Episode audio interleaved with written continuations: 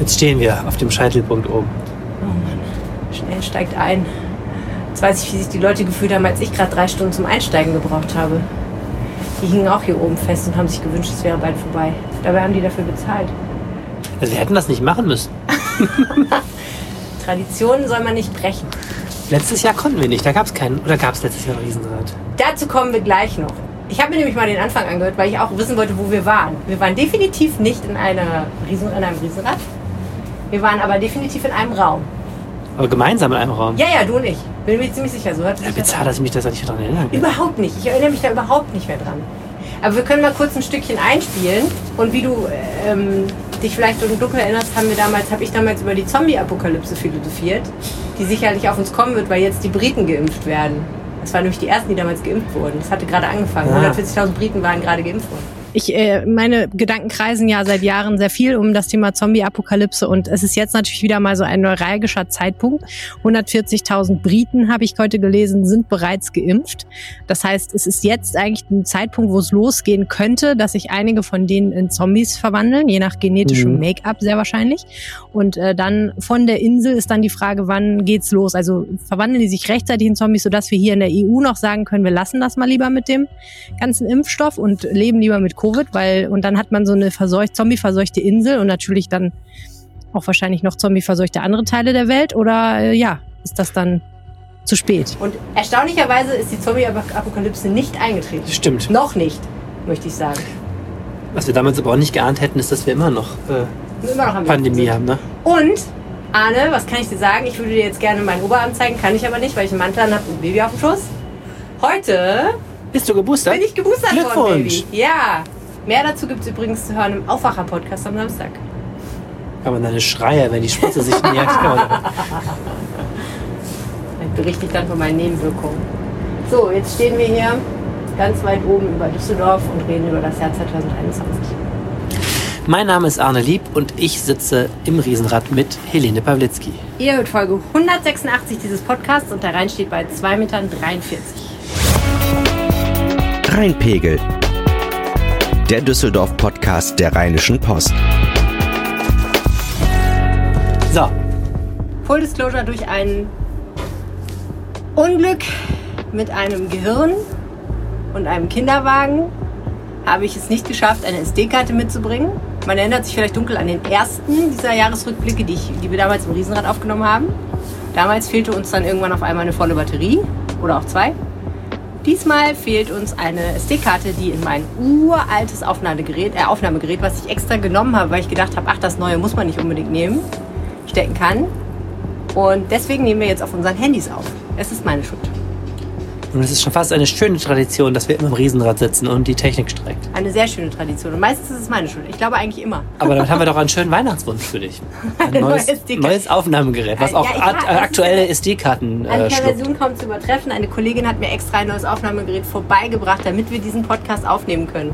Das habe ich auch dabei. Also das habe ich nicht dabei. Nein, ich habe die ganze Mikrofonie dabei. Aber das Aufnahmegerät habe ich da gelassen, weil ich gedacht habe, ach, mach doch nichts. Da müssen wir auch viel mehr Batterien reintun, habe ich gedacht. Deshalb haben wir da nur zwei Batterien rein müssen. Es Naja, ist äh, jedes Mal ein Kampf äh, und eine Freude, dass dieser Podcast überhaupt zustande kommt. Ja, Letztes Mal hatte ich meinen Impfausweis nicht dabei und so, also es ist immer spannend.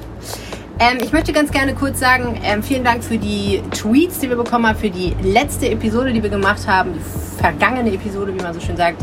Ähm, es ging sehr viel darum, dass wir ein Kind dabei haben, was leider nicht zu überhören war. Diesmal ist es auch dabei, aber im Moment ist es noch still und ich habe auch extra Sachen besorgt, die man ihm in den Mund tun kann, damit es aufhört, äh, Geräusche zu machen für den Fall der Fälle. Auf jeden Fall hat jemand getwittert, dicke Props, dass du dein Kind mit bei der Aufnahme hattest. Auf jeden Fall vielen Dank.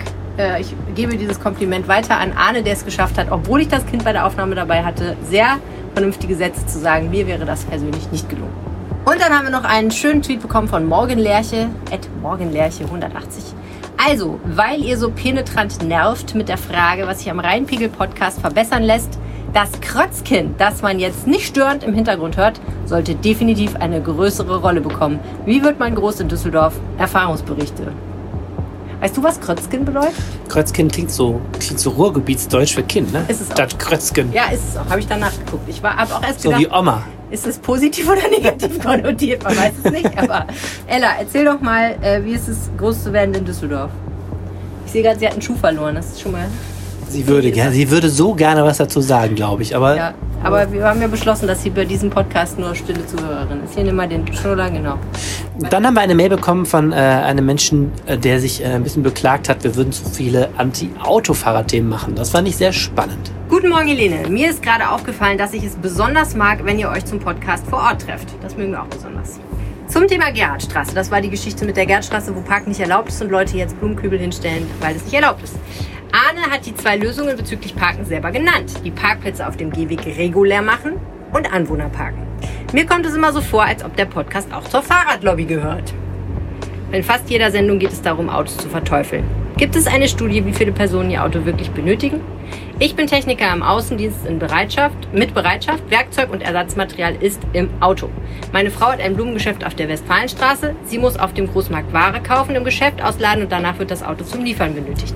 Am Geschäft gibt es eine Ladezone, aber da stehen Fremdparker. Einen haben wir nach zwei Wochen Dauerparken abschleppen lassen.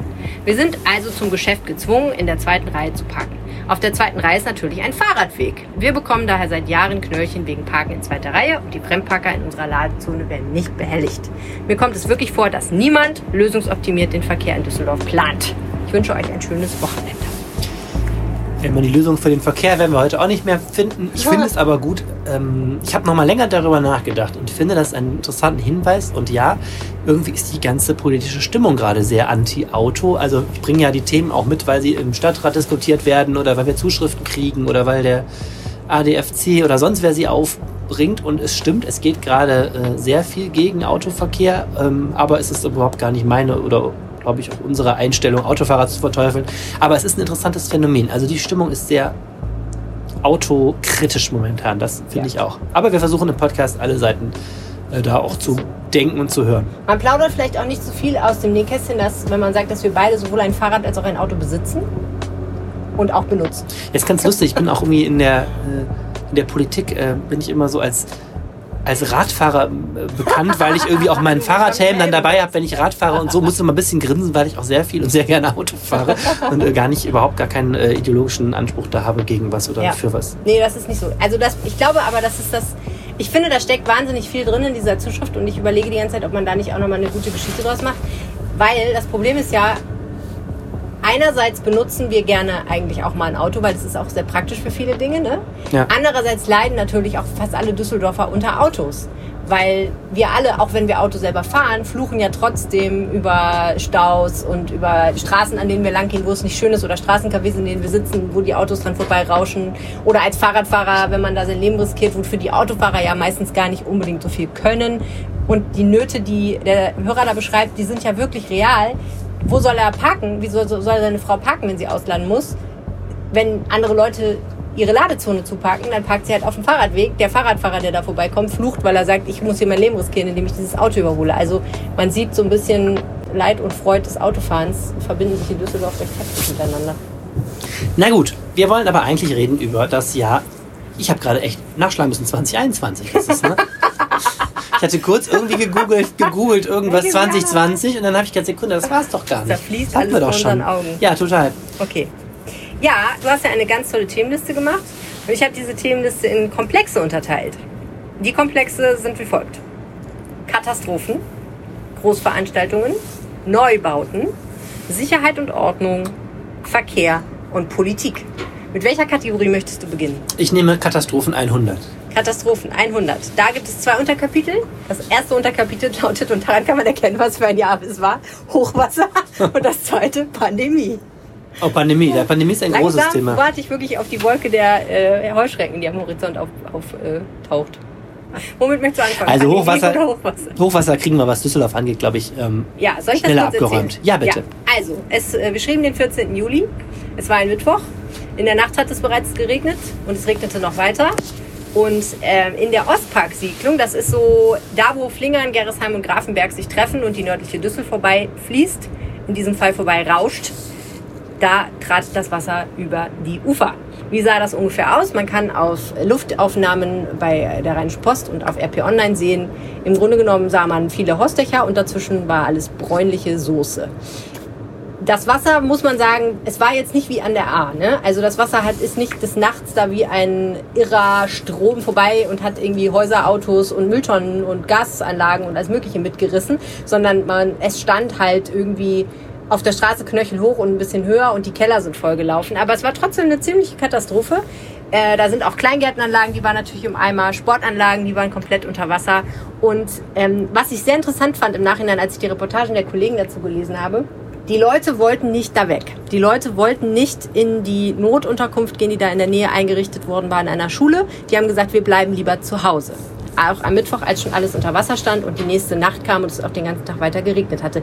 Ich glaube, das würde man heute nicht mehr so machen. Also nach dem, was wir dann mitgekriegt haben aus Nordrhein-Westfalen und Rheinland-Pfalz mit den vielen, vielen Todesopfern, die meistens dann in der Nacht von den Fluten überrascht wurden, würde man wahrscheinlich heute sagen, sicherheitshalber gehe ich mal besser weg. Aber die Leute sind vielfach in ihren Häusern geblieben und man muss sagen, in Düsseldorf war das auch nicht so ein Problem. Das war alles noch relativ sanft, aber natürlich sind die Schäden einfach sehr groß gewesen und sicherlich haben viele Leute auch Dinge verloren, die ihnen lieb und vielleicht auch teuer waren. Und wahnsinnig großer Einsatz, Feuerwehr, Polizei, THW, alle waren im Einsatz, haben einen 700 Meter langen in Anführungsstrichen Damm aus Sandsäcken aufgebaut. Ich habe gelesen, zehntausende Sandsäcke wurden da verwendet. Der Strom wurde abgestellt, weil da Trafoanlagen unterirdisch verbaut waren äh, und in den Tagen danach stapelte sich da der Sperrmüll. Der Strom wurde auch erst fünf Tage später wieder eingestellt und was man auch gesehen hat, eine riesige Welle der Hilfsbereitschaft hat sich mhm. danach in Düsseldorf ergossen, um im Bild zu bleiben. Die Bürgerstiftung hat ganz viel Geld und Sachen gesammelt und ja, das war sehr schön. Und es gab einen Toten in Düsseldorf, ein Mann, der 57-jähriger Mann, der in einer Souterrain-Wohnung in Fellhausen wohnte äh, und dort offensichtlich von dem Wasser so überrascht wurde, dass er da gestorben ist. Das ich fand, was, was ein zeigt ein bisschen, wie, wenn man die Bilder jetzt im Nachhinein nochmal sieht, wie sehr man das unterschätzen kann eigentlich. Ne? Also weil es sieht relativ, relativ easy und gemütlich aus an den Bildern so. Ne? Klar, es ist nass, aber es sieht jetzt gar nicht so nach wahnsinniger Leid und Katastrophe aus. Aber ja, sowas passiert dann eben doch auch. Aber ich fand, ich war auch vor Ort, ähm, es ist schon krass, was dieses ganze Hochwasser ja ausgezeichnet hat. Äh, in ganz NRW war, dass ähm, nicht die großen Flüsse betroffen waren, also der Rhein genau. in Düsseldorf, sondern eigentlich die kleinen Bächlein. Und wer ja. diese nördliche Düssel da kennt, ähm, durch Gerresheim, das ist ja eigentlich so ein richtig kleiner Enten. Bach, der ziemlich tief unten in einem äh, Bachbett liegt. Ja, ja. Und ähm, ich fand das schon eindrucksvoll vor Ort zu sehen, wie der, also wie der angeschwollen ist. Es war schon gewaltig und zeigt auch nochmal, die Macht dieser Naturkatastrophen, auch wenn jetzt natürlich das jetzt kein Vergleich zur Eifel war, ne? das fand ich schon echt eindrucksvoll und das ist etwas, was die Menschen doch auch sehr viel äh, Leid und Ärger gebracht hat, auch was ja. ich jetzt noch so höre mit Ärger mit der Versicherung. Ja, ähm, da sind natürlich äh, hohe, also es gab, wie gesagt, einen Toten, sonst zum Glück offensichtlich keine keine Verletzten, aber sehr hohe finanzielle Schäden und, und äh, dramatische Geschichten auch, denn viele Menschen sind nicht versichert gegen äh, solche Katastrophen. Und was ich auch nicht gedacht hätte, ist, wie weit das dann auch ging. Ne? Also wie Leute, die echt sehr weit weg waren von der mhm. Düssel, standen immer noch unter Wasser, weil das dann das Grundwasser dann auch hochgeht und so. Also ähm, das war schon ein eindrucksvolles Beispiel dafür, was diese mh, hm, diese Naturkatastrophen bedeuten können, auch in so einer gefestigten äh, Flachlandstadt wie Düsseldorf und ähm, haben jetzt auch natürlich als Folge eine Diskussion ausgelöst, wie man sich besser wappnen kann gegen sowas. Ähm, und es gibt jetzt neuerdings solche Starkregenberatungen auch der Stadt, wo eben auch die Menschen, die dort wohnen, jetzt alarmiert sind und auch sich natürlich Gedanken machen, wenn das nochmal passiert. Wir wissen nicht, ob, das, ob wir das nochmal erleben oder ob das, ne, ob das nächstes Jahr ist oder nie wieder. Aber die Frage auch, wie kann man sich noch besser gegen sowas wappnen? Ja, das Tragische ist ja auch, ich kann das auch gut verstehen, dass man da wohnen möchte, denn das ist ja auch mit der Düssel da irgendwie total idyllisch und das ist auch ein Naherholungsgebiet an vielen Stellen, die Düssel. Und dann legt man sich irgendwie eine Wohnung zu in der Nähe von so einem kleinen Flüsschen oder Bächlein oder was auch immer. Und ja, das nächste, was man weiß, hat man nasse Füße und einen nassen Keller und vielleicht sogar Schlimmeres. Also da ist auf jeden Fall, glaube ich, das hat damals ja auch Oberbürgermeister Stefan Keller gesagt, mit dem Klimawandel noch nicht das letzte Wort gesprochen. Es ist ja dann auch eine neue Überschwemmungskarte für Düsseldorf erstellt worden, wenn ich das richtig weiß wo nochmal genauer gesagt wurde oder gezeigt wurde, wo es nass wird, wenn es wirklich nass wird ja, fällt alles in dieses Thema Klimaanpassung ähm, und Klimawandel. Dann haken wir das mal eben auch ab, brauchen wir das nicht in Politik noch zu besprechen. Es war das Jahr des Redens über Klimawandel in Düsseldorf, fand ich, nicht nur wegen dieses Hochwassers. Auch, ähm, wir haben es auch im Podcast besprochen, weil es erstmalig Berechnungen gibt, wie zum Beispiel der Verkehr umgebaut werden muss, damit Düsseldorf seine Klimaziele erreicht. Wir wollen ja bis ins Jahr 2035 klimaneutral werden, hat der Stadtrat mit einer sehr breiten Mehrheit bereits vor zwei Jahren beschlossen. Und ähm, es wurde zumindest noch nie so viel über Klimawandel geredet. Es wurde noch nicht so wahnsinnig viel umgesetzt. Jetzt am Ende des Jahres kam raus, es gibt ein, gab ein 60 Millionen Euro Klima Klimaschutzfonds von CDU und Grünen, den hatten die noch in den Haushalt geschrieben. Äh, der ist zu großen Teilen gar nicht ausgegeben worden, weil man so schnell das Geld gar nicht ausgeben konnte. Aber ähm, naja, das Thema ist jedenfalls ganz, ganz oben angekommen, was die, was die Debatten angeht. Und vielleicht wird ja das nächste Jahr das Jahr des Umsetzens, was den Klimaschutz angeht. Dann werden wir wohl nicht darum äh, herumkommen, auch über das Thema Pandemie zu sprechen. Wir hatten ja irgendwie alle gedacht, dass es 2021 vielleicht irgendwann mal vorbei ist. Aber nein, wir finden uns am Ende des Jahres feste in den Klauen der vierten Welle. Und wir reden immer noch über die gleichen Themen, nämlich über das Impfen, über Abstand, über Maske tragen.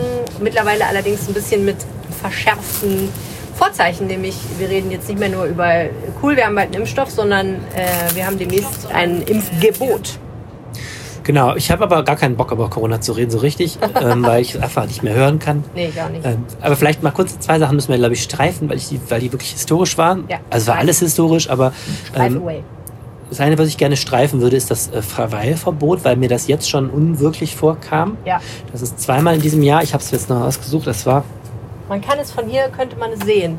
das Verweilverbot, man kann es von hier quasi sehen, äh, Ende Februar bis Mitte März und Ende Mai bis Mitte Juni. Was dürfte man da nochmal nicht? dürfte man äh, auf der Rhein-Ufer-Promenade nur gehen, nicht stehen. Also man dürfte sich nicht niederlassen.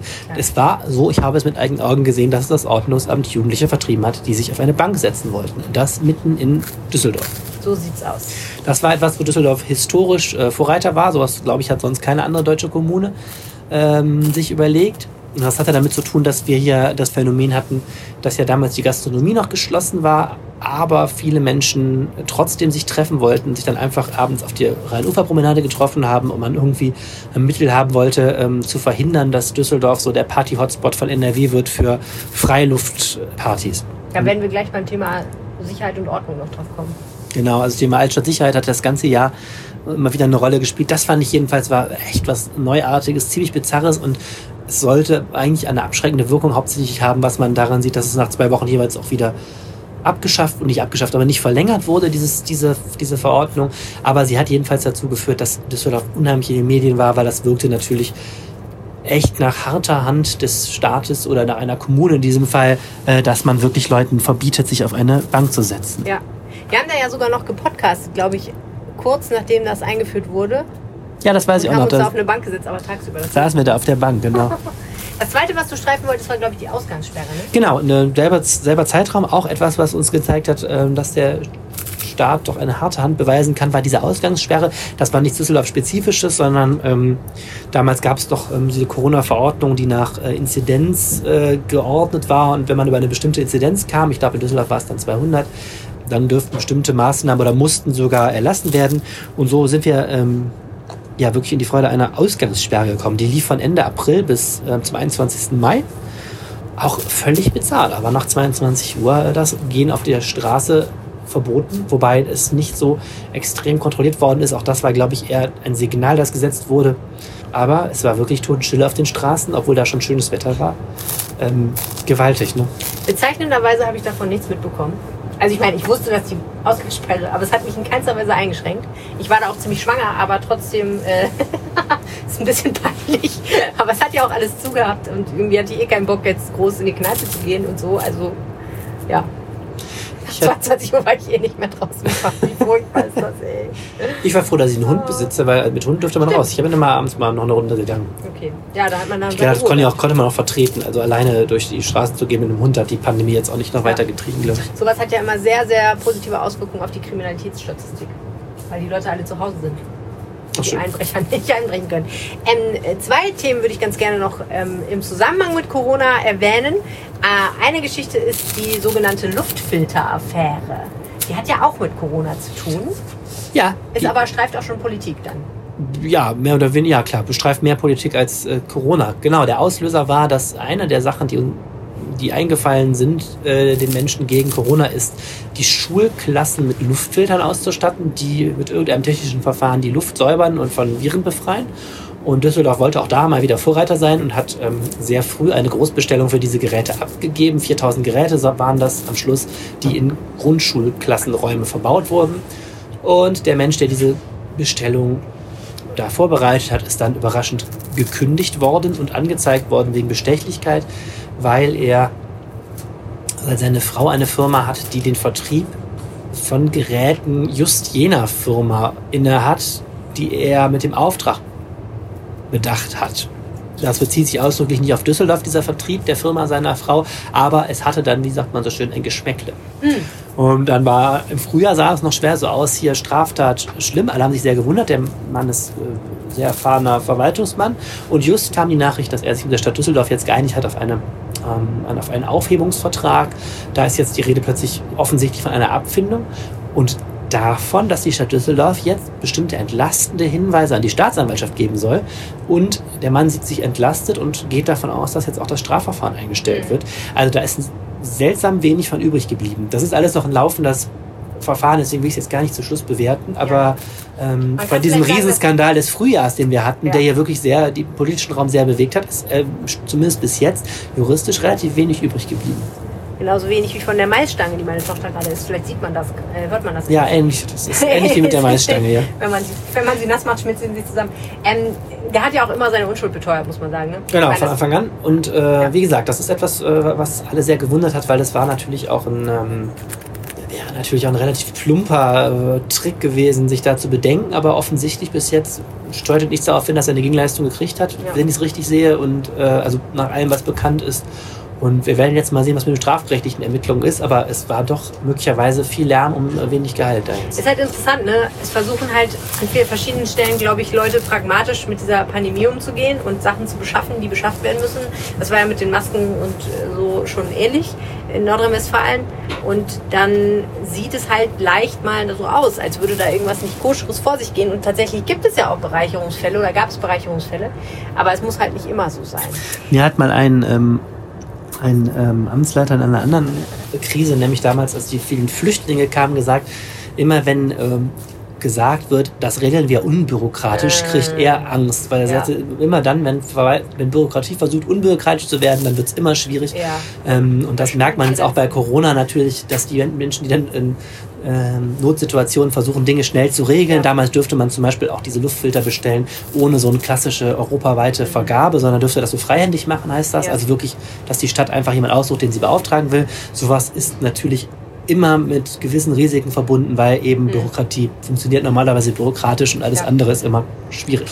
Mir hat mir jemand erzählt, dass viele, viele Kommunen ganz viele Dieselgeneratoren zu verkaufen haben, weil die die in der Flüchtlingskrise angeschafft haben, um so Zelte zu beheizen mhm. in denen Flüchtlinge vorübergehend untergebracht wurden. Und jetzt haben die diese ganzen Dieselgeneratoren und wissen nicht, wohin damit, weil so viele Dieselgeneratoren brauchen sie erstmal nicht. Versuchen alle, die zu verhökern. Also das ist, naja, das sind dann so die Ausdrücke. Überleiten zum Thema Politik kann man vielleicht noch sagen, Düsseldorf macht Schulden. Ja. Und das ist auch eine Folge der Corona-Krise. Was mir jetzt auch wieder eingefallen ist, ich habe ähm, gestern mal alle Titelseiten äh, und des Lokalteils einfach des ganzen Jahres mal aufgerufen, so durchgescannt, was ja total, also ich schon wieder total vergessen hatte. Düsseldorf hat seine Schuldenfreiheitsuhr abgehängt. Wir hatten doch bis, äh, Ach ja, richtig, ja, bis dieses Jahr, 13 Jahre lang, hatten wir eine Uhr hier am Rathaus im, am Marktplatz, da stand drauf, seit wie vielen Tagen die Stadt schuldenfrei ist und Stefan Keller hatte die traurige Ehre, äh, die oh abzuhängen. Die ist ja von seinem Vor -Vor Vorgänger Joachim Erwin aufgehängt worden. Denn Düsseldorf ist in der Tat nicht mehr schuldenfrei, sondern steckt richtig tief in den Miesen. Das ich ist so wie dir, wenn man seine Waage abschafft, weil man sowieso fett ist. Ja, es ist, ist zumindest irgendwie ähnlich. Ähm, ich nehme in diesem Leben nicht mehr ab. Äh, Entschuldigung, das ist eigentlich das ist lustig. Total gut. Ja, ja, so ähnlich ist das. Jedenfalls Ende 2022 steckt unsere Stadt mit 431 Millionen Euro in der Kreide. Ähm, so zumindest die aktuelle Prognose der Cameron. Ähm, naja, es ist so, dass eben Corona massivst die Kommunen belastet. Vor allem Gewerbesteuerausfälle treffen die Stadt Düsseldorf. Dazu kommen halt die ganzen Mehrkosten von Impfzentren über Arbeitssicherheit, über ja, was so eine Pandemie kostet. Jetzt zuletzt die 3G-Kontrollen für die Rheinbahn, dann äh, unsere Stadttöchter wie der, die Messegesellschaft und der Flughafen sind natürlich in wirtschaftlichen Krisen. Die Rheinbahn, der sind die Fahrgäste ziemlich weggelaufen zeitweise, die brauchen mehr Geld etc. pp. Das ist alles dramatisch.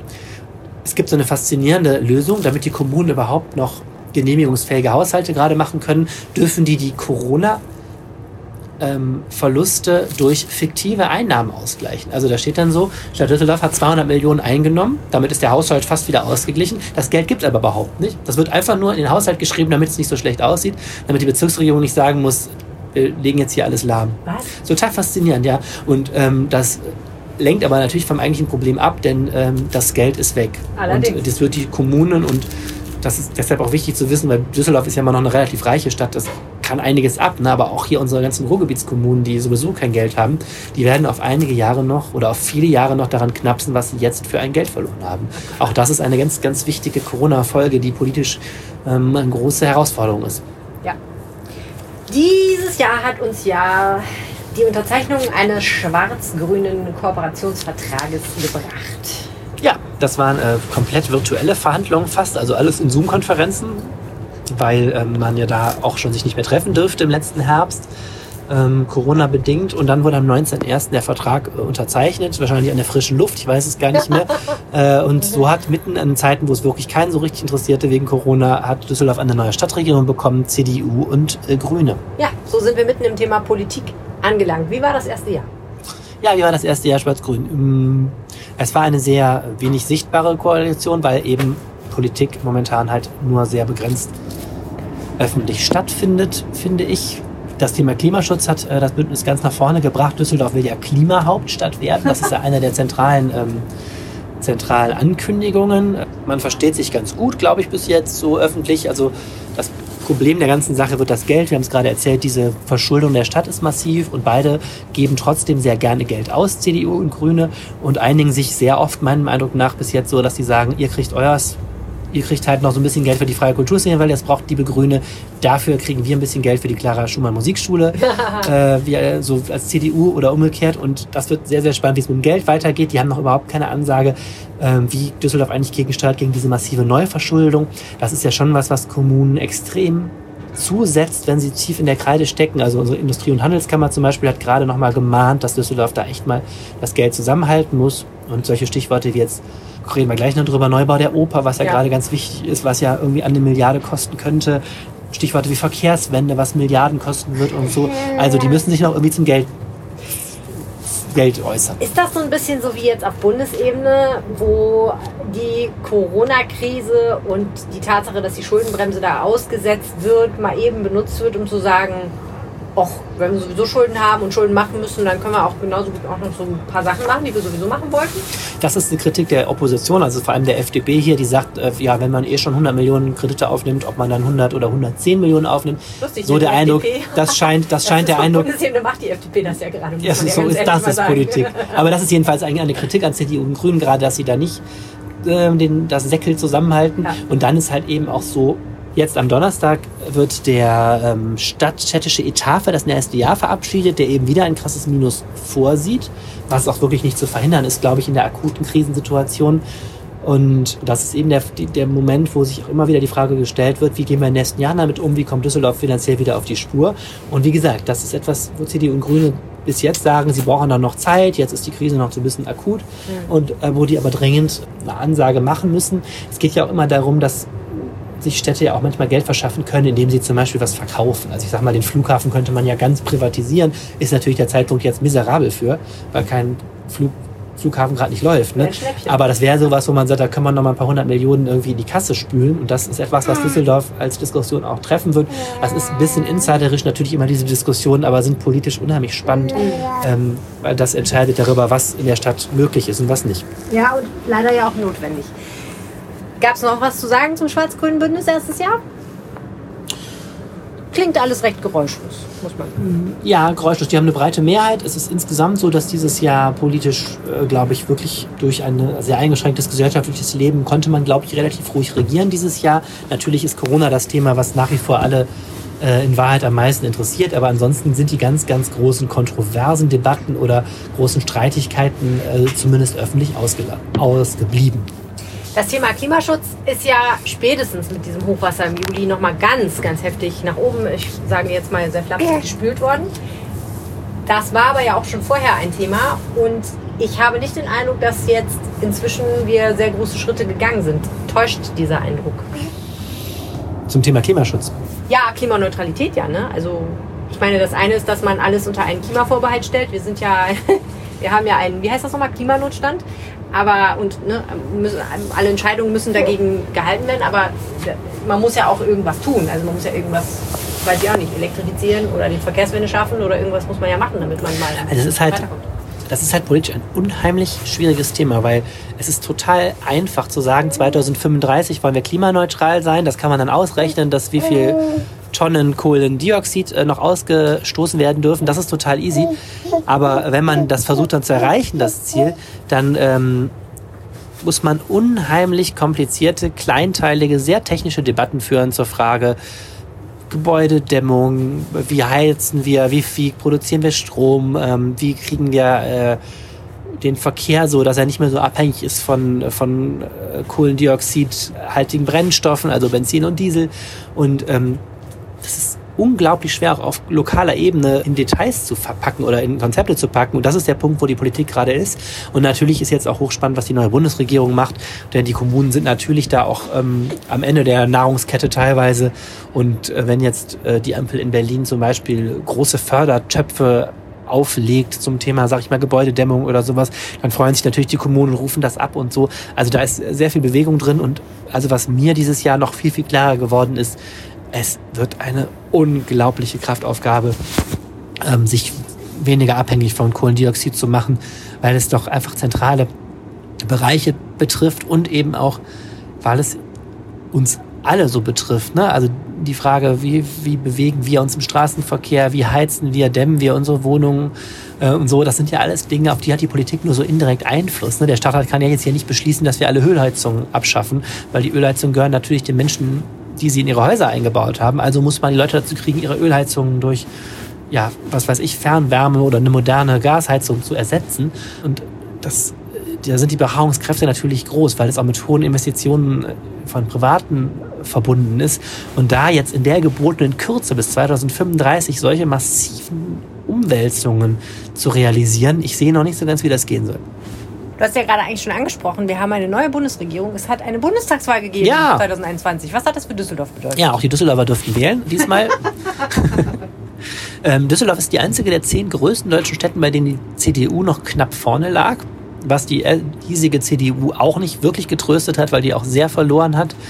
Das war ein wichtiges Ergebnis. Das zweite Ergebnis, es ist schon fast langweilig. Die Grünen haben mal wieder mega abgeräumt. Das ist jetzt seit der Europawahl 2019 die dritte Wahl in Folge, wo die in Düsseldorf ihr Ergebnis historisch verbessert haben. Ähm, deswegen gehen die natürlich immer noch auf Wolken und hoffen auf die Landtagswahl im Mai, dass es da den nächsten tollen Erfolg gibt. Das war ein Ergebnis. Wir haben einige Bundestagsabgeordnete, die dürfen im Bundestag jetzt auch in bestimmten Ausschüssen sitzen und so, aber da will ich jetzt nicht mit den Details, Details langweilen. Vielleicht prominentester Fall ist eben unsere FDP-Verteidigungspolitikerin Marie-Agnes Strack-Zimmermann, die jetzt den Verteidigungsausschuss des Bundestags leitet. Das ist ja schon was ganz Anständiges. War auch mal als Verteidigungsministerin kurzzeitig im Gespräch, aber das ist ja ein Ministerium, was dann an die SPD gegangen ist. Das wäre auch witzig gewesen. Stratzi als Verteidigungsministerin. Da wären mal andere Seiten aufgezogen worden. Okay, das war das Thema Kapi äh, das Kapitel Politik. Ja, Worüber möchtest du denn als nächstes reden? Wir haben noch Großveranstaltungen, Neubauten, Sicherheit und Ordnung und Verkehr. was, sind denn, was war denn bei Großveranstaltungen? Die sind doch alle ausgefallen. Genau. Großveranstaltungen. Rosenmontagszug, Tillywagen ohne Zoch. Da erinnere ich mich noch, wie ich in der Drogerie stand und draußen mit einem Affenzahn laut hupend ein, ich glaube, was war das nochmal? Irgendwas Fieses. Der Papst? Naja, auf jeden Fall im Wagen vorbei, wo, Genau. wo alle sich umgedreht haben und gedacht haben, habt ihr das gerade auch gesehen? Was war das? Ah, Also diese wunderbaren Mottowagen von Jacques Tilly sind einfach durch die Stadt gefahren, ohne vorangekündigt zu sein, wo sie sind. Und äh, jeder konnte sie bestaunen, wenn man schnell genug war. Genau, und jetzt sind wir inzwischen schon wieder einen, einen abgesagten Rosenmontagszug weiter. Ähm, der Rosenmontagszug am nächsten Jahr, am 28. Februar, ist auch schon wieder vom Tisch und soll jetzt am 28. Mai stattfinden. Jetzt gestern kam die Nachricht, dass landesweit die ganze Session abgesagt wird und so. Also wir werden sehen, was da überhaupt noch stattfindet. Aber ich denke, dieser Düsseldorfer Sonderweg, dass das dann Ende Mai stattfindet, der Zug, äh, das müsste zumindest pandemiebedingt funktionieren. Die anderen Karnevalisten fanden es ja nicht so toll, haben wir im Podcast auch drüber geredet, weil das so ein Alleingang ist und wir jetzt einen ganz eigenen Rosenmontag im Mai haben plötzlich. Ja. Das ist der 29. Mai, ne? Weil der wird eigentlich der 8. Ehrlich gesagt, 8. aber Ende Mai sein. ist Ja, und die Tatsache, dass wir hier in einem Riesenrad sitzen, deutet darauf hin, dass entgegen vieler, muss man sagen, Kritik, die ich auch gehört habe, daran, der Weihnachtsmarkt nicht abgesagt wurde und jetzt aber stattfindet mit relativ harten Corona-Kontrollen und Bändchen, die man sich geben lassen muss, um zu belegen, dass man geimpft oder genesen ist. Also ein 2G-Weihnachtsmarkt, der aber, glaube ich, eigentlich ganz gut funktioniert, habe ich den Eindruck. Also wir sitzen ja hier im Riesenrad äh, des Schauspielers Oskar Bruch, der uns netterweise hier einfach im Kreis fahren lässt, bis wir fertig sind. Vielen Dank dafür. Ja. Und hier steht eine Frau an der Tür. Wir sind gerade kurz rausgegangen, wieder reingegangen und haben gesagt, wir hätten ja schon unseren Nachweis vorgezeigt und die Frau war derartig knallhart, dass wir alles nochmal zeigen mussten. Das gesagt, fand ich ja, Ich weiß von nichts. ich weiß von nichts. Das fand ich einerseits nervig, einerseits aber auch ganz cool. Also hier wird wirklich richtig kontrolliert. Und äh, ansonsten gibt es ein Bändchen, also auf dem restlichen Weihnachtsmarkt, wenn man einmal kontrolliert wurde, kriegt man so ein Bändchen, dann kann man das vorzeigen, dann braucht man nicht jedes Mal wieder. Das wird aber ganz gut durchgezogen. Ich glaube, da wurde den ganzen Schauspielern hier auch richtig Beine gemacht, weil die Leute schon echt drauf achten. Ähm, und weil das eine Bedingung dafür war, dass eben der Weihnachtsmarkt anders als im Vorjahr nicht abgesagt worden ist. Und das Ja. hat sich, glaube ich, ganz gut eingespielt. Ich finde, den haben sie auch so anständig ähm, entzerrt, dass es hier kein Geknubbel gibt. Ich finde, man fühlt sich auf dem Weihnachtsmarkt schon gut hier. Ja. Wir können ja mal kurz jetzt über das Thema Verkehr reden. Äh, da wir jedes Mal in diesem Podcast über Verkehr reden, können wir das auch relativ kurz machen. Ja, der erste Punkt gerne. auf meiner Liste lautet äh, unter Verkehr Babyboom in der Corona-Krise. Aber weniger Hochzeiten. Ja, stimmt. Und ähm, Hundeboom. Also viel Verkehr. Ja, viel Verkehr. Also es gab äh, mehr Babys jetzt nach dem Lockdown in Düsseldorf eindeutig. Es gab weniger Eheschließungen, weil natürlich alle keinen Bock haben äh, zu heiraten, ohne Leute einzuladen. Und es gab viel mehr Hunde, weil diejenigen, die gerade keine Kinder gekriegt haben, alle sich Hunde angeschafft haben, damit es nicht so langweilig ist.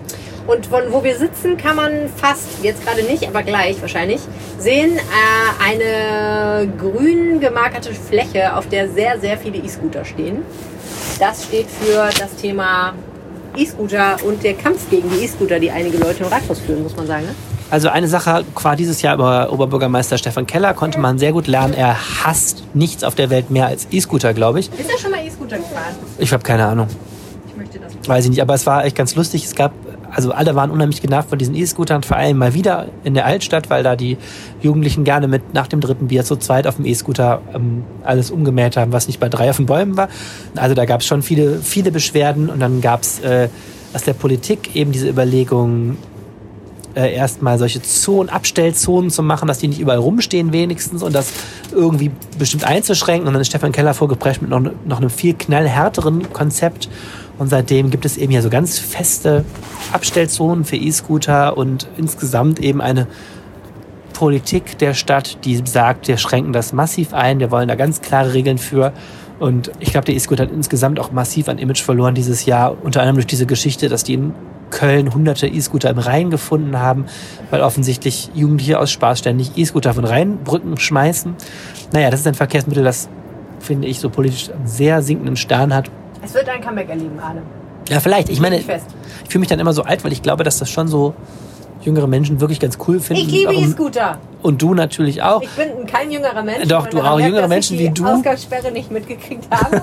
Aber ich liebe Ich hatte E-Scooter. Entschuldigung, Lili, ich hatte eher so 18-Jähriger jetzt gedacht. Also, äh, du bist ja auch schon 28 inzwischen, deswegen ähm, Kann ich ja so machen. direkt. Also pass auf, ohne Scheiß. Ich sehe ein, dass es schwer zu erkennen ist, dass E-Scooter helfen, was die Verkehrswende angeht. Aber ich kann nur von mir selber reden. Es gibt Momente, da nehme ich nicht das Auto, weil ich weiß, ich kann zu Fuß gehen und wenn ich dann spät dran bin, kann ich eben E-Scooter nehmen. Dann komme ich doch noch pünktlich, muss keinen Parkplatz suchen. Das funktioniert. Und ich glaube, nur weil ein paar Vollidioten die E-Scooter missbrauchen, A, in den Rhein schmeiß- schmeißen und B, Leute damit umfahren, heißt das nicht, dass das ein schlechtes Verkehrsmittel ist. Ich meine, ich habe auch meine Schwierigkeiten damit, dass diese Akkus, ich meine, die halten ja angeblich jetzt schon länger und so und das ist alles ein bisschen ökologischer als am Anfang. Das ist sicherlich jetzt nicht das Mittel der Wahl. Es wäre immer noch besser, Fahrrad zu benutzen und selber in die Pedale zu treten. Aber man hat nicht immer ein Fahrrad dabei und E-Scooter fahren macht Spaß. Also ich lasse nicht so viel auf die E-Scooter kommen wie Stefan Keller.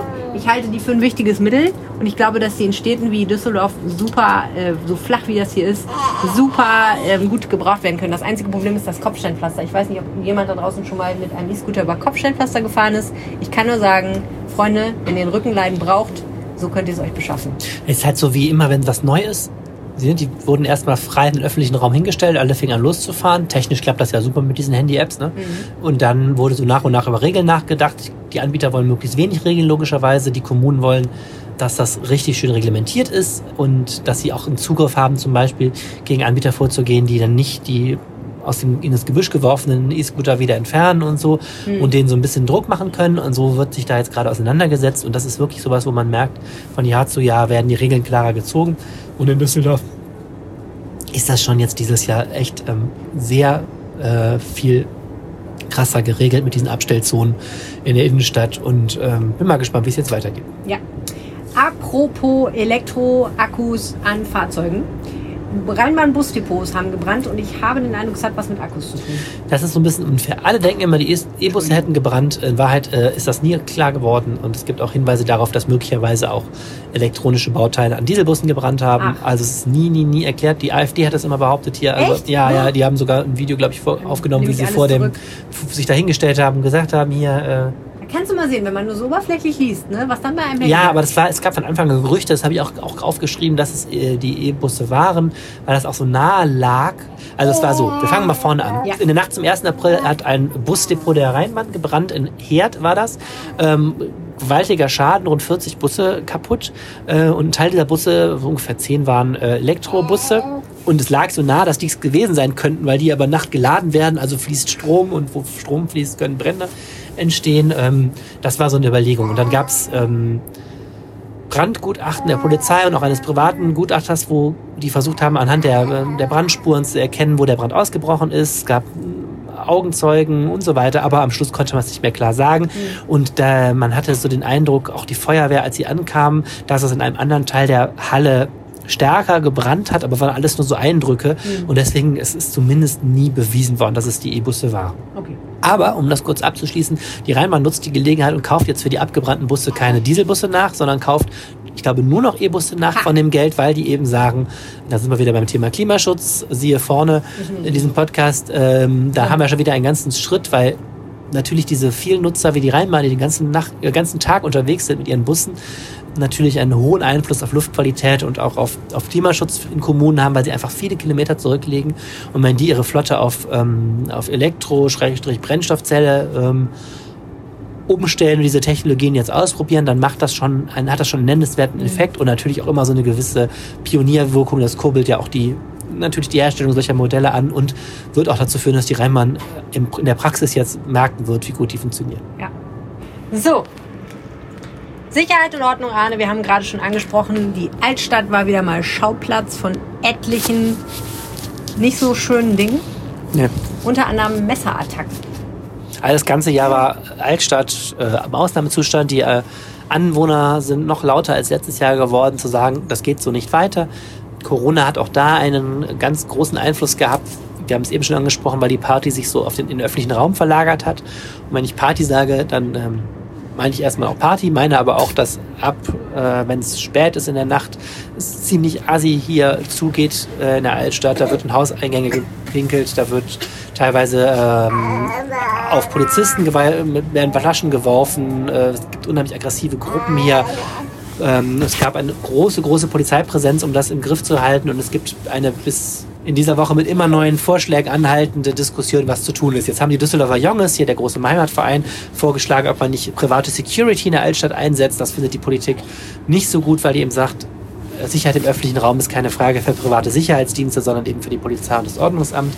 Die Debatte geht weiter. Wir hatten ja zwei gewalttätige Vorfälle im Oktober, die das Ganze nochmal angeheizt haben. Ein junger Mann ist leider gestorben, nachdem er von einer mit einer abgebrochenen Flasche attackiert worden ist. Und dann gab es noch eine, eine Messerstecherei. Wir haben jetzt ein äh, Waffenverbot in der Altstadt neuerdings.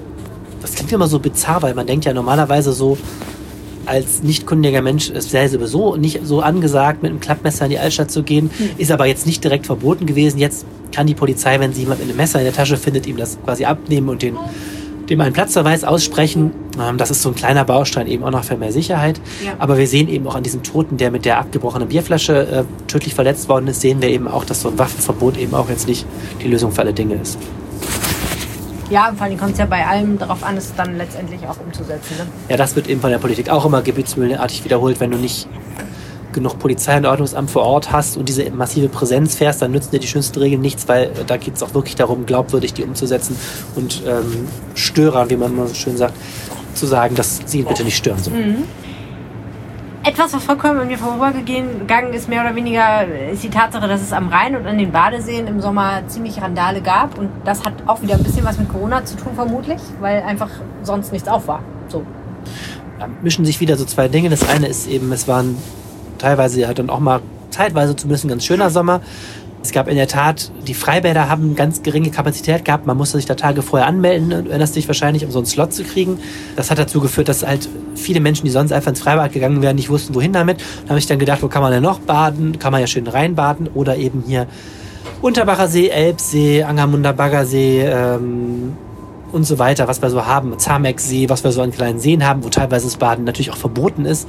Und das hat dazu geführt, dass da. Zamecksee, den kenne ich gar nicht, ja. Ja, das hat dazu geführt, dass dann hier halt die Leute da zu den Seen geströmt sind, teilweise sich benommen haben wie offene Hose, dann die Anwohner dann sich beschwert haben. Dann gab es halt auch Parkchaos am Rhein. Himmelgeist ist da immer ein Beispiel, wo das wo es viel darum ging, wo die Anwohner gesagt haben, das kann nicht sein, dass immer, wenn wir schönes Wetter haben, samstags hier die Leute kreuzen quer den ganzen Deich zu parken und ähm, das war auch so eine Corona-Folge, äh, wohin sollen die armen Menschen denn gehen? Also das ist ja auch wirklich, muss man auch mal so rumsehen. Ja. Es gab wirklich zu wenig legale Möglichkeiten, sich zu beschäftigen und halt auch sehr viele Leute, die dieses Jahr wieder nicht in Urlaub gefahren sind.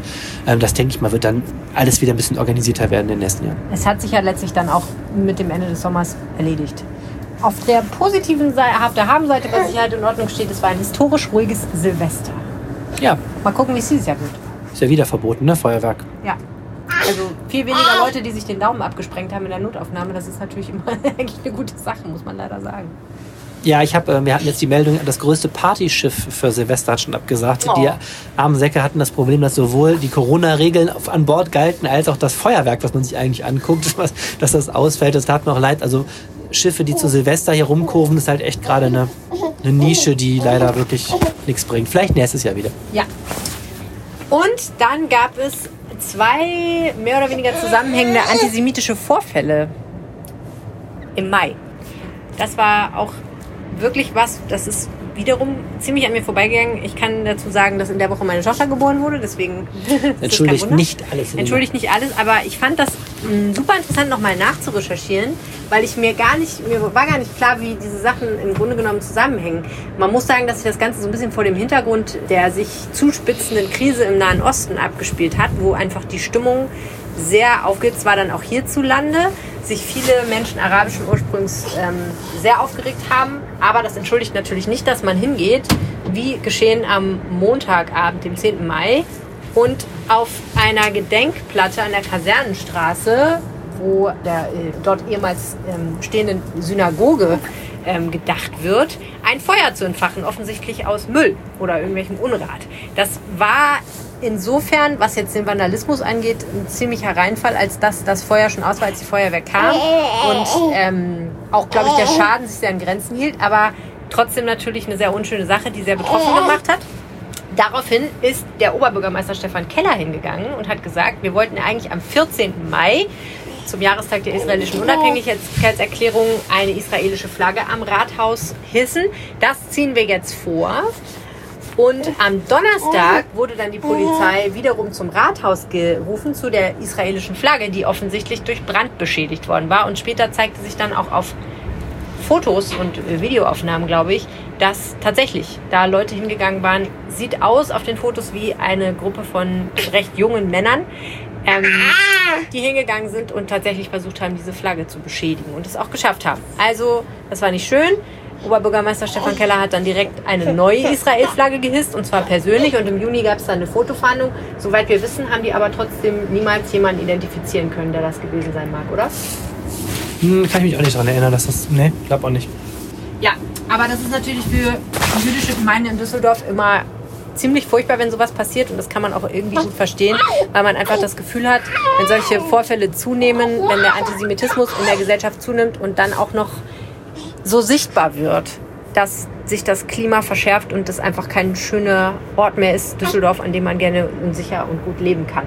Und äh, insofern finde ich es immer sehr richtig, wenn dagegen wirklich dann auch deutlich gesagt wird, das sollte man wirklich verurteilen und das darf auf keinen Fall passieren in Düsseldorf. Haben wir noch was? Wir haben noch das Thema Neubauten. Und wir waren ja schon in der neuen Zentralbibliothek. Das ist mhm. auf jeden Fall eine schöne Sache, die in diesem Jahr aufgemacht hat. Im November war das ja. Und äh, ja, da kann man äh, wiederum jedem sagen, er soll da mal vorbeischauen. Das ist wirklich eine tolle Sache. Äh, was komplett wiederum ich nochmal von dir erzählt bekommen muss, ist, wo stehen wir jetzt eigentlich in dieser ganzen Debatte um das Opernhaus?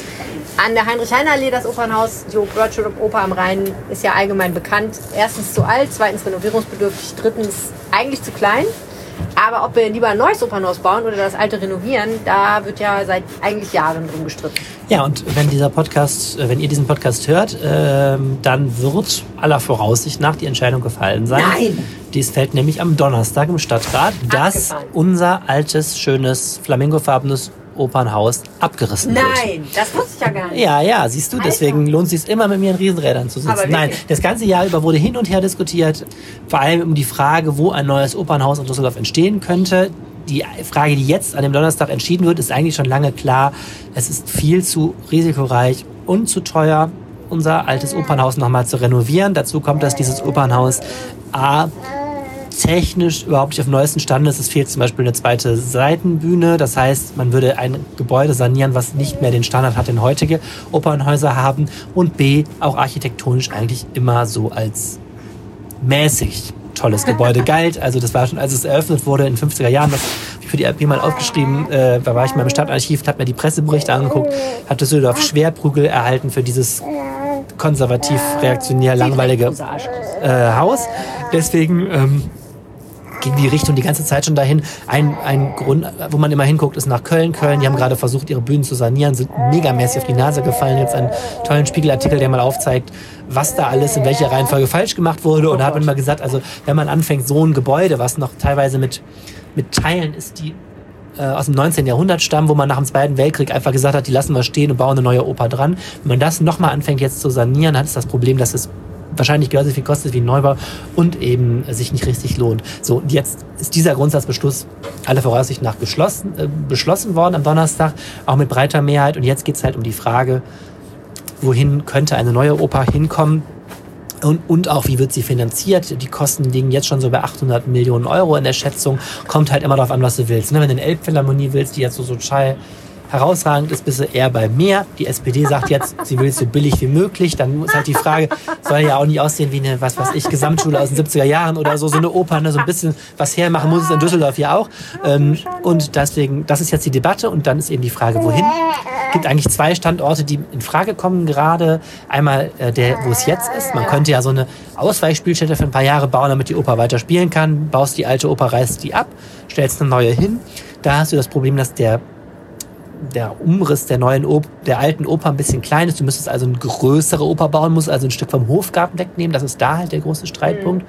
Die andere Möglichkeit, die gerade diskutiert wird, das Unternehmen Siegner um diesen René Benko, der Karstadt Kaufhofeigner, wäre sehr, sehr heiß darauf, dass die Oper entsteht. Dort, wo bis vor kurzem noch der Kaufhof am Wehrhahn war, der ist ja geschlossen worden. Ah. Das wäre natürlich ein ähm, Areal, das auch sehr innenstadtnah wäre, wäre sehr spannend, weil da hinten dieser äußere Teil der Innenstadt ja nicht so wirklich belebt ist. Das könnte man auch wirklich entwickeln da. Ähm, das wäre die zweite Möglichkeit. Dann gab es noch ein paar andere tolle Ideen im Hafen. Äh, dann am Südende der Kühe gab es als Überlegung. Und es gab auch noch die Überlegung im Rheinpark Goldsheim. Das alles hat sich inzwischen erledigt. Ich glaube, mittlerweile hat ungefähr jedes Architekturbüro, was was auf sich hält, mal einen Entwurf für so eine Oper Ja, vorgelegt. und auch die, ähm, zum Beispiel das Unternehmen Zentrum, das sind die, die den Köbung 2 gebaut haben, der ja auch dieses Jahr fertig geworden ist, äh, dieses neue Geschäftshaus neben dem Schauspielhaus. Die wollen, die haben der Stadt schon angeboten, sie machen, äh, machen wir euch, machen wir euch einen festen Preis, 600 Millionen Euro, und dann stellen wir euch das Ding dahin an einen alten Standort. Also man merkt, diese Unternehmen sind total heiß, das zu Ja. machen, weil man unter Umständen auch sowas machen kann, wie man baut eine Oper macht drüber noch ein Hochhaus, wo man äh, ein Hotel reinmacht und Büros und so.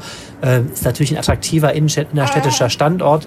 Also die Architekturbüros und Immobilienentwickler überschlagen sich da, weil das natürlich das große Prestigeprojekt der kommenden Jahre wird. Na, da bin ich mal gespannt. Hoffentlich geht das schneller als die äh, vielen Wohnbauprojekte, Glashütte, Grand Central und so weiter und so fort, auf die wir seit Jahren hoffen, weil sie vielleicht den Wohndruck in Düsseldorf ein bisschen lindern. Aber leider muss man feststellen, alles, was man sieht dort, ist allenfalls eine große Grube. Ja, müssen wir jetzt nicht so vertiefen, ist aber so, also die ähm, Immobilienfirmen haben nicht so wahnsinnig Interesse, die Sachen schnell zu Ende zu bauen, das glaube ich, kann man schon so sagen, sondern spekulieren teilweise auch einfach mit dem Grund und Boden. Äh, sehr frustrierend, denn wir alle könnten ein paar bezahlbare Wohnungen mehr in Düsseldorf gebrauchen, um die Preisspirale zumindest etwas zu bremsen. So ist das. Was fertig geworden ist immerhin, ist der Köbogen 2. Die Schadowstraße sieht wieder neu und viele Menschen finden auch schön, andere finden nicht so schön aus, aber man kann immerhin sagen, es gibt dort einen Radweg, auch wenn er ein bisschen merkwürdig verläuft. Mhm. Es gibt dort äh, so gelbe Sessel, auf die man sich setzen kann und es gibt eine interessante schräge Rasenfläche, auf der man alles mögliche machen kann, zum Beispiel sich runterkugeln lassen. Ja, das ist total lustig. Da ist ein riesen Verbotsschild, in dem was man alles nicht darf und trotzdem tun die Leute es natürlich, weil auch unter anderem das Thema mit E-Scootern herunterbrettern oder sowas sind alles Dinge, die jetzt natürlich ausprobiert werden. Diese schräge dreieckige Wiese, ich finde sie ja irgendwie ganz cool, muss ich sagen. Und ansonsten, was ich ja faszinierend finde, der Kübung 2 ist ja viel, viel äh, wie soll man sagen, volksnäher als der erste. In ja. Kürbung 1 ist Tesla, Apple und Bräuninger. Und im zweiten ist, was ist da? DM und Aldi ist unter der Rasenfläche. Ja, genau. Dann ist da dieser Nussladen Hans drin. Pri äh, Primark. Dunkin' Donuts. Dunkin' Donuts. Also das ist schon so eine... Ähm, Meine Welt, Leute. ja, das ist, das, das für Leute wie uns, ne, die ja. von Tesla und Apple Alter, erstmal bei DM da nur traurig durchs Fenster gucken. ins Aufnahmegerät passt und anschließend dann schönen Burger essen und sich bei Dunkin' Donuts noch einen Trost-Donut organisieren. Wie findest du das denn? Findest du es schön, die Kürbung 2? Mm, ich finde es interessant. Ich finde es interessant. Ehrlich gesagt, ich habe noch nicht die, Ich denke immer, wenn ich da vorbeigehe, du müsstest dich jetzt hier mal ein bisschen hinstellen, das einfach mal auf dich wirken lassen. Das passiert immer nicht. Ich finde es irgendwie auf so eine Weise so ein bisschen eng. Ich weiß auch nicht. Es ist ja eigentlich gar nicht eng, aber ich, ich stehe da immer davor und denke mir so, irgendwie ist das alles so ineinander verschachtelt. Wenn dazwischen einfach mal so 20 Meter mehr Platz wären, das wäre vielleicht besser. Wenn man das einfach ein bisschen besser sehen kann. Aber das ist vielleicht nur mein Eindruck. Und ich freue mich auch auf den Moment, wo ich das erste Mal auf dieser wunderbaren Rasenfläche im Sommer liegen ja. kann und in den Himmel schauen kann. Das wird schön. Ja, das wird es. Was auch noch, und das ist ein bisschen, glaube ich, der letzte Punkt auf unserer Liste, für großes Aufsehen gesorgt hat, war der absolut abgefahrene Entwurf. Man sieht da drüben die Kunstakademie. Und einige Studierende und Professoren dieser Kunstakademie haben einen Entwurf gemacht für einen Erweiterungsbau, der wirklich, muss man sagen, auf den Bildern ziemlich abgefahren wirkte. So ein bisschen so wie, meint ihr das wirklich als das, was wir bauen? Es waren nicht irgendwelche Professoren, es war der Rektor höchst selbst, Karl Penzinker, der das gemacht hat. Irgendwelche äh, habe ich auch nicht gesagt. Und äh, genau, haben wir in der RP vorgestellt, diesen Entwurf. Äh, und es gab äh, Lob und Tadel dafür und vor allem auch die Frage, ist es richtig, dass ein äh, Direktor oder Rektor einer Kunsthochschule gleich selbst den Plan für den Anbau besorgt, ohne ein äh, Wettbewerbsverfahren. Petzinka sagt, das ist in der Geschichte der Akademie schon häufiger vorgekommen, dass die Professoren auch selber was machen und so. Äh, und naja, ansonsten wie immer bei moderner Architektur kann man jetzt streiten, ist das ein Standfleck oder der große Wurf. Ähm, Kannst du es nochmal beschreiben? Ja, es ist, also die, die Akademie ist ja so länglich ähm, quer zum Rhein steht die ja neben parallel zur Oberkasseler Brücke. Und davor, also zwischen Akademie und Oberkasseler Brücke, ist so eine kleine Wiese, wo große Bäume draufstehen. Und da soll dieser Anbau entstehen. Petzinker sagt eben, weil sonst gar keine Fläche da ist, wo man noch einen Anbau hinstellen kann. Die Akademie hätte den Anbau gerne, weil sie Werkstätten hat, in denen die Studierenden äh, arbeiten können in verschiedenen Kunstrichtungen und sagt, sie wollen mehr Werkstätten, sagt die Akademie, und auch die bestehenden Werkstätten sind baufällig, also da muss man was machen. Und dann will Pezinka im Grunde so ein Gebäude dahinstellen, das läuft parallel zum Haupthaus und wird in Richtung Rhein immer flacher, also so treppenförmig. Und das Ganze soll wirklich eine Treppe auf dem Dach haben, sodass Leute da auch hochgehen können. Dann hat das so Nischen, wo die Bäume, die da stehen, so ganz neumodisch integriert werden, damit die nicht abgeholzt werden müssen. Und ja, die Diskussion ist, ob dieser Anbau jetzt das historische und denkmalgeschützte Hauptgebäude versperrt und ob das überhaupt schön aussieht äh, und ob das nicht anders geht und auf jeden Fall nicht ob man nicht hätte einen Wettbewerb machen müssen und ja. so. Und ich bin mal gespannt, es ist nicht so ganz also mir nicht so ganz klar, wer das am Schluss entscheidet. Im Grunde ist es eine Entscheidung der Landesregierung, weil die das Geld geben muss, weil das ist ja eine Hochschule und das ist Landessache. Und ähm, mir ist nicht klar, ob da jetzt überhaupt jemand noch so formal zustimmen muss. Aber ich sag mal, die keinem ist, glaube ich, entgangen, dass die Reaktionen sehr gemischt waren. Petzinka selbst, glaube ich, ist auch selbst zu renommiert und zu erfahren, um da jetzt groß öffentlich zu kämpfen, in dem Sinne, der sagt so ein bisschen, ich habe, es, ich habe den Entwurf der Welt geschenkt und man kann ihn haben oder nicht. Ist seine Position, ich finde ich auch nicht ganz unverständlich. Der, der sagt, auch wenn es jetzt keinem gefällt, dann lassen wir es halt. Sagt aber auch. Aber einen Anbau will ich trotzdem. Ja, sagt aber auch, wenn man Anbau machen will und man macht den nicht in Eigenleistung, den als Akademie, sondern macht einen Wettbewerb, kostet, dauert es halt zehn Jahre länger. Ja. Und sagt halt, das ist eine historische Chance. Eigentlich haben wir alles eingestielt, auch technisch ist alles machbar und so. Ich bin mal gespannt, wie die Diskussion läuft. Ich halte das jetzt nicht ausgeschlossen, dass das ganze Ding auch so gebaut wird man muss ja auch ein bisschen auseinanderhalten, finde ich. Es geht ja nicht darum, ein, ein dass es keine Ausschreibung gibt für wer baut das Ding und wer kriegt die Knete dafür, sondern es geht jetzt, jetzt ist ja eine künstlerische Frage. Ne?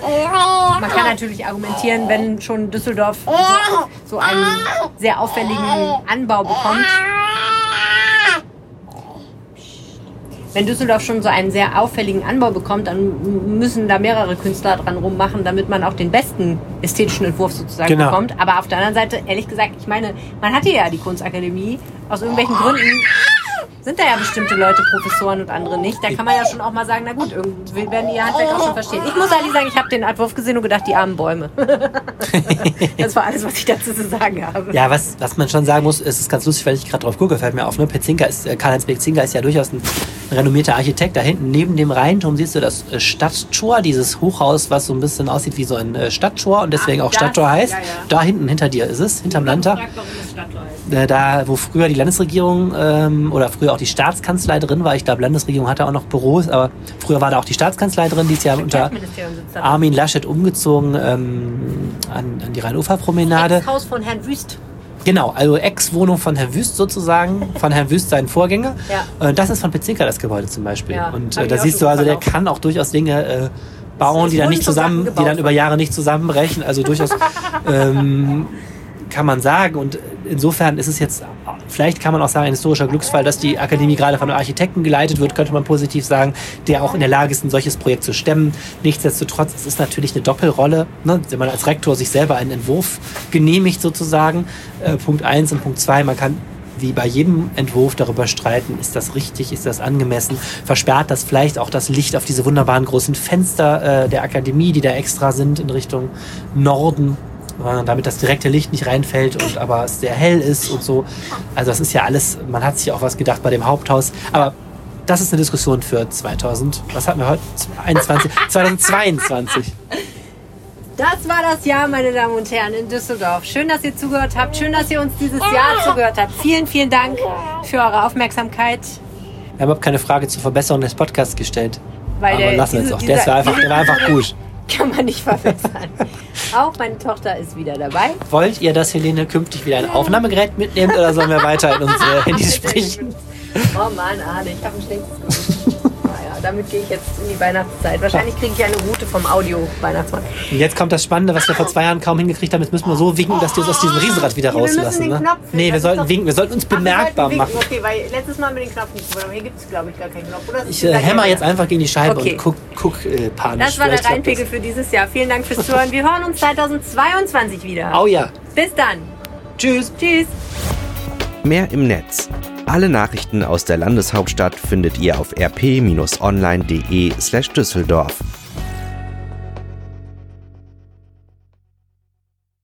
This is your invitation to the intersection of versatility and design. Experience the empowering feeling of the Lexus SUVs and some of the best offers of the year on select models at the Invitation to Lexus sales event now through April 1st. Get $750 cash towards the lease of a 2024 NX350 all-wheel drive. Experience amazing at your Lexus dealer. Call 1-800-USA Lexus for important lease cash offer and pricing details. Restrictions apply. Not all customers will qualify. Offer available in the Lexus Eastern area and it's April 1st, 2024.